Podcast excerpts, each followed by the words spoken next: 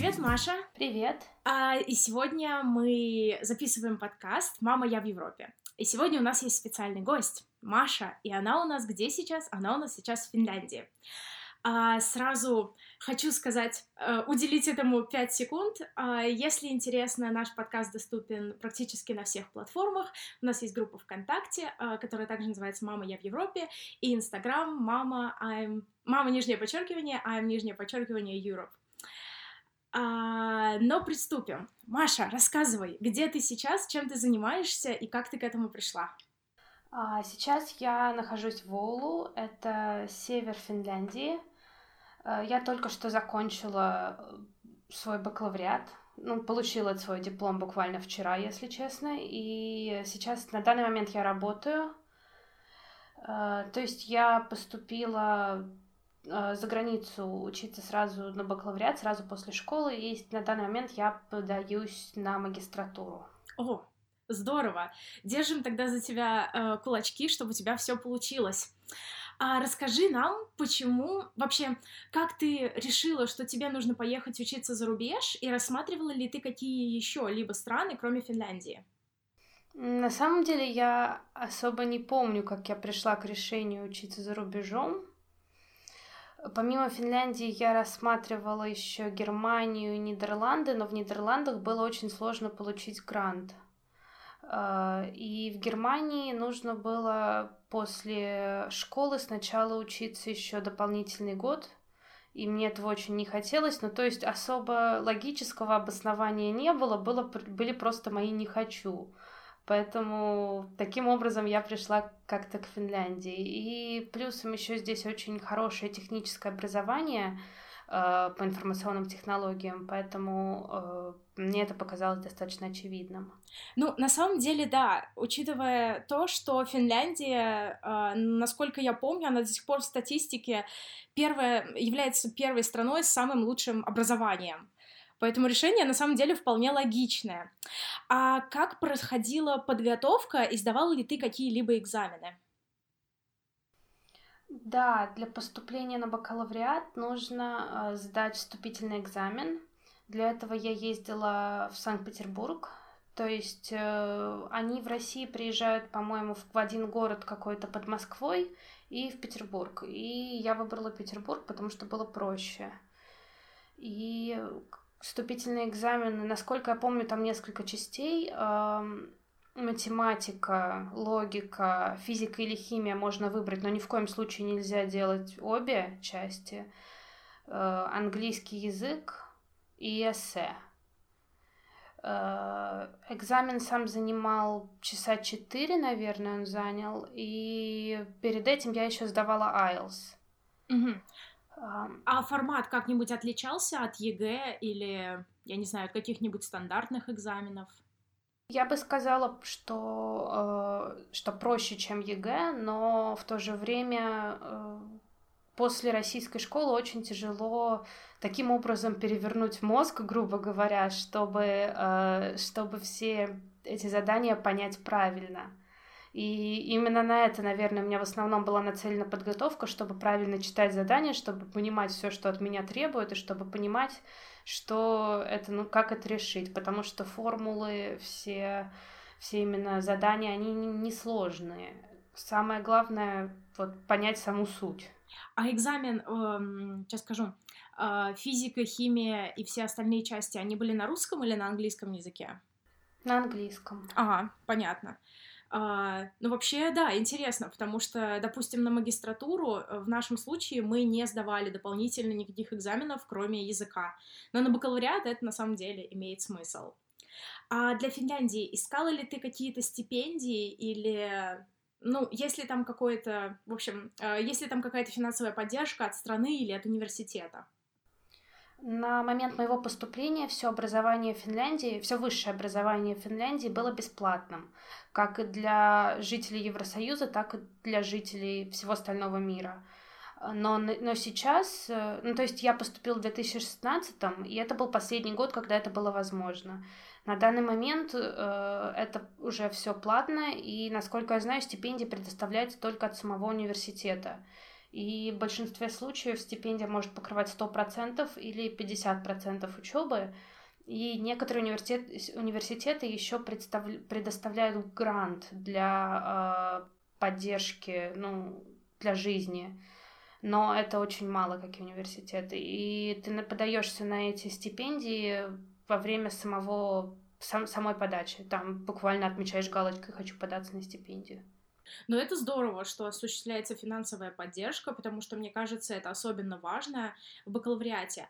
А у тебя среди одногруппников есть э, кто-нибудь, или, может быть, ты, кто одновременно работали вместе с учебой? Насколько это вообще реально? И нужно этого избегать? Или это на самом деле можно сделать? На самом деле вся учеба э, очень гибкая, и если тебе хочется, чтобы ты в это время работал, ты можешь заточить все что угодно таким образом, чтобы ты в основном работал, а не учился, и, например, сдавал все, что тебе нужно, э, как второй сменой после работы, но э, в большей части для большинства студентов это значит, что твой бакалавриат займет дольше, дольше по времени. Это не у всех, но есть такие, есть такой опыт, но ничего страшного в этом, собственно, нет. У меня, кстати, был определенный опыт, когда у меня была стажировка в Швейцарии. Я встретила девушку, которая также проходила стажировку во время магистратуры, и ей на тот момент было 23 года. И она как раз объяснила, что в Финляндии является довольно-таки распространенной практика, э, при которой ты после школы идешь где-то работать на несколько лет, во время бакалавриата можешь где-то поработать, после бакалавриата где-нибудь работаешь, и таким образом ты лучше находишь то, чем тебе действительно нравится заниматься. На самом деле, вот про работу после бакалавриата, если ты поступаешь после университета прикладных наук в университет прикладных наук, ты обязан отработать что-то вроде двух лет, трех лет, я не помню точно то есть ты не можешь пойти на следующую ступень, не отработав некоторое время. А так, да, поступают позже, и нет такого, как сказать, гона в том, что надо, вот тебе 18 лет, ты обязан уже быть на бакалавриате, вот тебе 22, тебе нужно уже идти на магистратуру и так далее. Все очень спокойно в этом смысле, и э, никто никуда не торопится. Образование ни от кого не убежит. На самом деле, мне кажется, что чем дольше ты берешь времени на то, чтобы получить свое образование, тем лучше ты понимаешь, в какую именно область тебе хочется, в какой именно области тебе хочется в дальнейшем работать. А вот у меня еще к тебе один вопрос. А, так как я понимаю, что ты поступила после школы на бакалавриат в Финляндии, и ну, ты не можешь сравнить университетское образование в России и Финляндии, но мне вот интересно, как тебе было после школы? Ну, самое главное, что я заметила, это то, что никто тебя никак не будет напрягать, то есть никто не будет тебе говорить, вот ты обязан это сделать так, ты обязан это сделать так, ты полностью отвечаешь за все, что ты делаешь. Э, то есть э, вот дали какое-то задание, то, что ты его не сделал, ну да, ты завалил курс, но ты потом можешь этот курс там хоть сто раз взять еще раз. Ничего страшного не произойдет. А, и еще то, что образование полностью э, настроено на практику. То есть теорию дают э, не то, что в минимальном наборе, но дают ее, не дают ненужные знания, тебе дадут ровно то, что тебе нужно будет на практике. И если ты хочешь что-то изучить дополнительно, то, естественно, тебе помогут, тебе подскажут, как и где и что, но это будет полностью твоя инициатива. Но это очень здорово, потому что на самом деле большинство образования, которое мы пытаемся получить, оно должно быть прикладным. И зачастую мы находимся в ситуации, когда образование это мы получили, а как и куда его приложить, мы не знаем. Именно. И образование таким образом настроено на более как-то плавный переход к рабочей жизни, а не то, что ты приходишь и тебе говорят, забудь все, чему тебя учили. Э, не в, в этом смысле нет такого. Это здорово. А есть ли какие-либо обязательные стажировки или так называемые летние практики во время прохождения бакалавриата? Да, но э, это скорее не как практика, это скорее как уже полноценная работа. То есть ты сам ищешь себе рабочее место, университет с этим, в основном они с этим не помогают, они могут просто рассылать вакансии, которые есть. Э, и в общем и целом достаточно это длительная практика. По-моему, в моей программе это почти год должно быть отработано. Примерно так, это не считая диплома. Окей, окей, здорово. А еще, кстати, а, мы же с Машей друг друга знаем лично, потому что мы встретились в Италии. И вот у меня вопрос, что девушка из Финляндии делала в Италии? А, так, я на третьем году учебы решила, что мне нужно поехать по обмену. На самом деле, когда я только поступила, я переезжала с такими муками в Финляндии, было столько тягомотины с документами, что я представляла, что я поеду ли я еще куда-нибудь по обмену. У меня единственный ответ был нет, я больше на это не готова. Но на третьем курсе мне уже куда-то захотелось. И э, выбор, очень был обширный выбор мест, куда поехать, и я выбрала университет, политехнический университет Турина. Э, программа там э, компьютерная инженерия, если я не ошибаюсь, и я просто набирала несколько предметов, которые мне, в принципе, на самом деле были совершенно не нужны. Э, просто так я это сделала. Вот как-то так было очень, это все рандомно в конце концов. А это частая практика, когда студенты из Финляндии едут куда-то по обмену? Я бы сказала, что да, достаточно часто. Из моего класса, наверное, человек 5-6 поехало, если я не ошибаюсь. А сколько вообще в классе человек примерно? Где-то 30-40, наверное, 30-40. О, у меня вопрос по количеству учеников. А примерно за все года обучения сколько людей отчислили или сколько людей э, прекратили самостоятельно свое обучение? Э, в Финляндии нет такой системы, что тебя отчисляют. Потому, в основном потому, что э, так устроено финансирование университетов, что они сами заинтересованы в том, чтобы тебя довести до последнего курса. Но, то есть, если ты сам отчисляешься, это приносит вред самому университету, и они не получают деньги, грубо говоря. А, и я бы сказала, что достаточно много народу отчислилось, потому что а, ну, программа, она достаточно специфичная, то есть э, у тебя все время идет практика, ты все время отвечаешь только вот за себя, и не только за себя, но в том смысле, что ты сам думаешь о том, что ты как делаешь, тебя никто серьезно так не направляет, и, возможно, это не было обговорено так э, четко, как это должно было. И поэтому я могу понять, почему очень много народу не захотело продолжать. Угу. И тогда вот оттуда тоже вопрос, что самое сложное было во время учебы в университете? Угу. Наверное, именно эта организация самой себя, потому что я бы сказала, что все предметы, они были достаточно решаемые, все прошло спокойно, не было никаких серьезных проблем, но именно то, что нужен вот этот какой-то переходный период, когда тебе нужно вникнуть в то, что это другая все-таки система образования.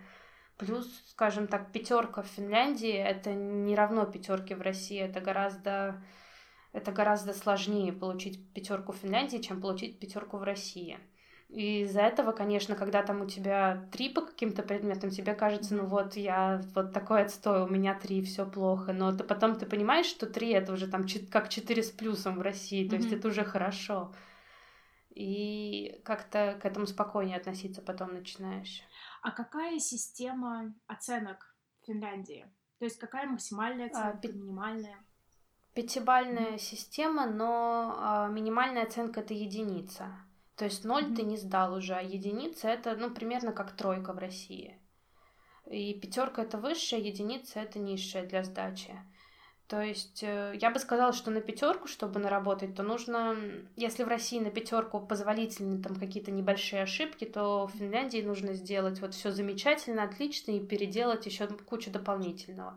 А, понимаю, Как-то понимаю, как э, двадцатка да. во Франции. Да, наверное. У нас тоже была такая ситуация.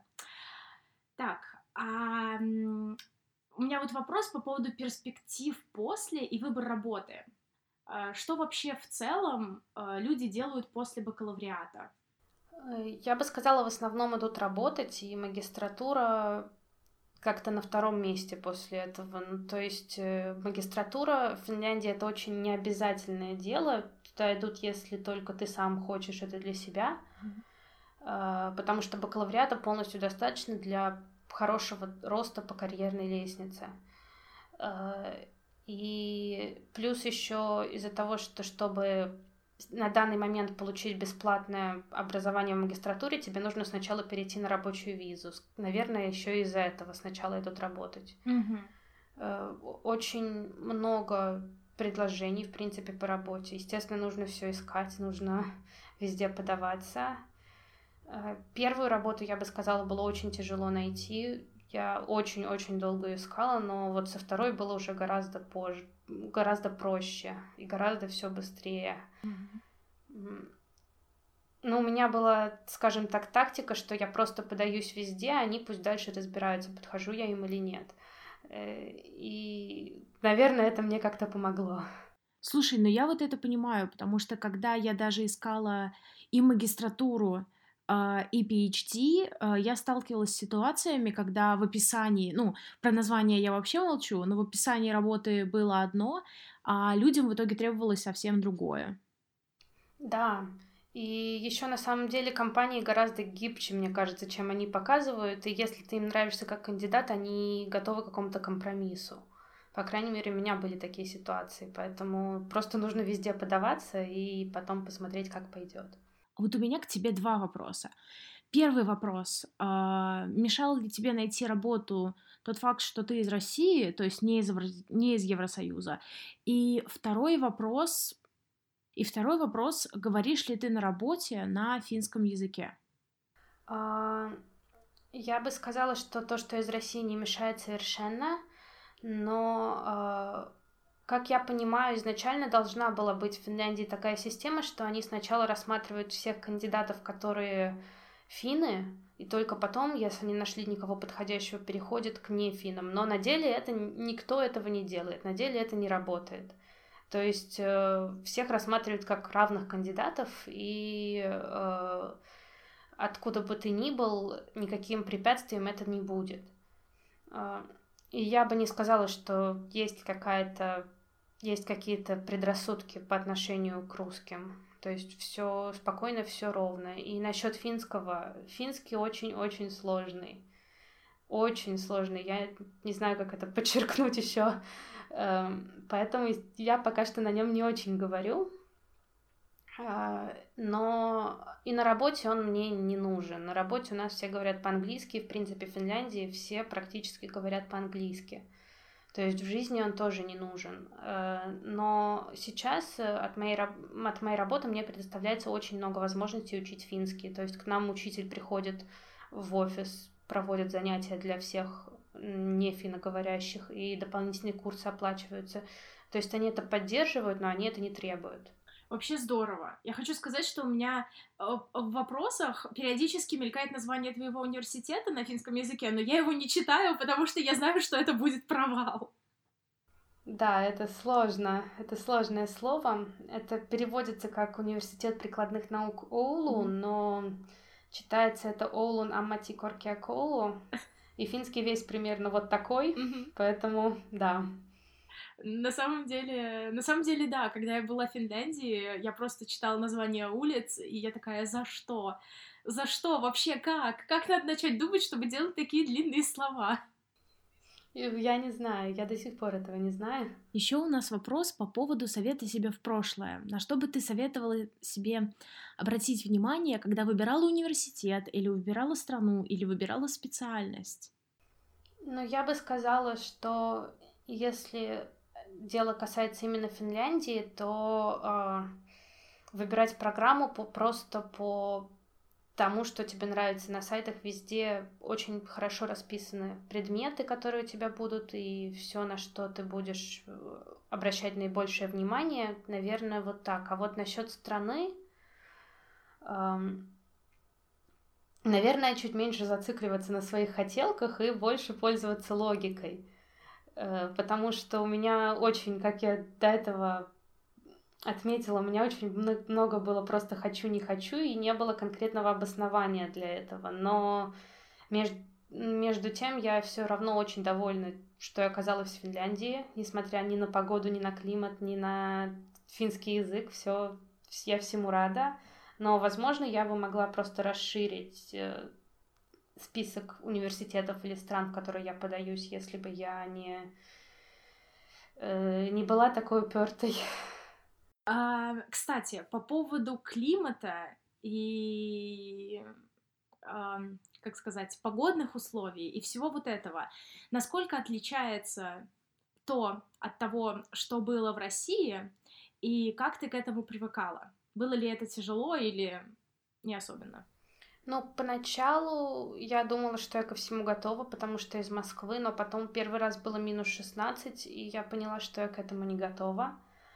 Э, и, конечно, гораздо холоднее, чем в Москве, потому что Москва все-таки сейчас на данный момент уже достаточно теплый город. Например, снега, снег в этом году выпадал совсем немножко. Ну, как сказать, просто холодно, одеваться нужно подобающе, и как-то учиться справляться с тем, что темно, потому что, например, первый год здесь меня это не тревожило особо, но сейчас после, по, после семестра в Италии я очень-очень четко чувствовала, что вот солнца мне не хватает, что мне не хватает витамина D, что мне не хватает тепла, и, и с этим просто нужно как-то справляться и искать то, что подходит для тебя. Например, там, пить дополнительный витамин D, купить такую лампу специальную, чтобы она тебе солнце имитировала дома, э, побольше на свежем воздухе находиться, потому что это напрямую связано с, с твоим здоровьем и с твоим состоянием, и э, здесь к этому относятся очень,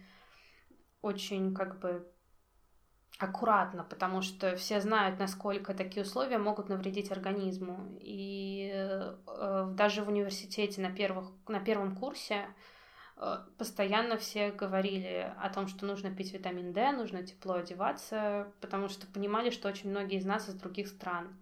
Но после того, как ты найдешь вот эту систему, которой ты, присп... которой ты приспособишься, то все, в принципе, идет спокойно. Да, я тоже, как, как человек, который переехал в Швецию, хотя здесь, ну, немножко побольше солнца, наверное, но не сильно. Но ну, да. э, я тоже почувствовала на себе необходимость того, что нужно и пить витамин D и немножко по-другому обустраивать свою жизнь. Но я хочу сказать, что я думаю, в Финляндии, как и в Швеции, э, культура способствует тому, чтобы ты чувствовал себя лучше. Э, допустим, у нас в университете э, большинство темного времени э, находятся всякие, я не знаю, гирлянды, лампочки, искусственные свечки. Да, это верно. Даже я бы сказала, у нас в офисе есть еще такое освещение очень яркое, что работники приносят сейчас туда цветы, которым тяжело справляться вот с таким темным периодом, чтобы они там нормально свет получали. Поэтому естественно, об этом заботиться, потому что, ну, понимать, что такие проблемы у всех. И вне зависимости, жил ты в Финляндии всю свою жизнь или только переехал. Зима — это тяжело. Кстати, хотела спросить, как финны сами по себе, им тоже нужно пить витамин D и, ну... Да, наверное, им попроще, поэтому, э, ну, как привычка уже выработалась, поэтому сильно они от этого не страдают в основном, но, конечно, все это витамин D солнца этого не хватает. Угу. И это а... нужно компенсировать. Хотела еще спросить про различия в менталитете. Чувствовала ли ты какую-то разницу при переезде в Финляндию?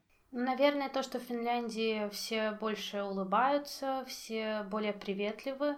Есть то же самое абсолютно, что все закрытые, никто с тобой там лишний раз не поговорит никто не любит вот small talk и так далее. Это все, естественно, тоже есть, как и в России, но, э, ну, например, кассиры в магазинах улыбаются, там тебе приятного дня желают и так далее. Такие вот мелочи, да, есть, но я бы не сказала, что есть какие-то кардинальные различия от России. То есть какого-либо культурного шока при переезде у тебя, в принципе, не возникло? Ну, по крайней мере, я его не почувствовала так, э, так жестко, как могла бы. Наверное, как-то так. О, тогда спрошу тебя, э, какой же у тебя был культурный шок, когда ты поехала на семестр в Италию, и что тебя удивило там? Э, я думала, что я готова к Италии, Как всегда, я думала, что я готова, но потому что я была там очень много раз до того, как приехать туда на полгода. Я знала, что все будет э, хаотично, непонятно, что все будут друг на друга кричать. Но, конечно, это немного мне было непривычно после Финляндии, да и даже после Москвы. Но все-таки это дело привычки, и привычка вырабатывается, и потом становится проще, ты перестаешь это замечать, ты перестаешь обращать на это внимание, но, наверное, первое время было тяжело все же. Тем более, как ты знаешь, в Италии у нас было очень много проблем, но это все решаемо, да, все решаемо. Да, мне кажется, один из самых сложных э, челленджей, который предстоит человеку, который переезжает куда-либо, это вопросы с документами, да. с поиском жилья и вот какие-то такие бытовые мелочи, которые обычно не настигают людей, которые долго сидят на одном месте. Да, именно. И, э, например, с жильем всегда очень сложно. И эти документы, это, я не знаю, это самый страшный ночной кошмар, потому что если в Финляндии финны, они страшные бюрократы, но вся эта система настолько хорошо интегрирована, и все так хорошо работает, и все так прекрасно, что ты этого и не замечаешь, но в Италии это совершенно не работало, и как бы ты ни бился с одним документом, тебя ничего не принимали. И да, вот в этом, наверное, было сложно. Так, и еще вернемся немножко назад. Я спрошу про то, сколько в среднем проходит бакалавриат в Финляндии по времени? В университете рассчитано на три с половиной года, насколько я знаю. Но э, если ты закончишь раньше, если ты закончишь позже, ничего с тобой плохого не произойдет, никто тебе ничего не скажет. Можно даже взять дополнительный год поучиться, это достаточно распространенная практика. Я, например, сейчас выпустилась на полгода раньше, чем должна была.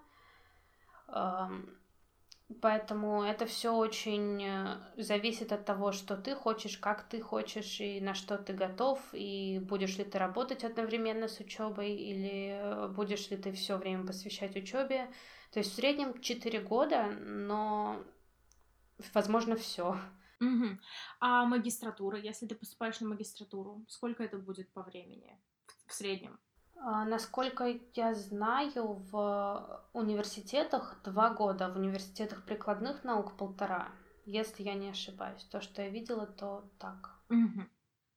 И у меня сейчас последний вопрос, а, с которым ты немножко знакома. Ты же знаешь, что такое хайку? Да, я знаю. Сейчас хайку. я объясню, что такое хайку. Хайку — это короткое стихотворение, которое характерно для Японии. А, в среднем это три строчки, но также есть и пять строчек, и семь, и так далее. Но мы сделаем короткое три строчки. Я, допустим, даже зачитаю пример хайку. А, Хурму откусил, зазвонил колокол храма Харюнзи. Вот. И как ты уже догадываешься, я тебя попрошу сделать хайку о своей учебе в Финляндии или о своем опыте жизни в Финляндии. Ты можешь взять столько времени, сколько тебе надо. Я потом поврежу паузу. Вот. Но было бы интересно, если бы ты это сделала. Ну, давай попробуем. Начнем с... Опять сдаю проект. Э, очень много нужно кодить. Э, скажем так, снова холодно, Снова ночь. А, так, теперь нужно придумать что-нибудь в конце. Работа нравится, скажем. Вот, вот, наверное, это все. Да, получилось здорово. Наверное, мы это оставим как традицию на будущее время. А, спасибо большое, что согласилась сегодня поболтать с нами, и мне безумно понравилось, и мне было очень интересно, особенно как человеку, который недавно немножечко одним глазком увидел Финляндию. И с тобой я не прощаюсь, но а, с теми, кто нас слушает, увидимся через неделю, услышимся через неделю. Пока. Пока-пока.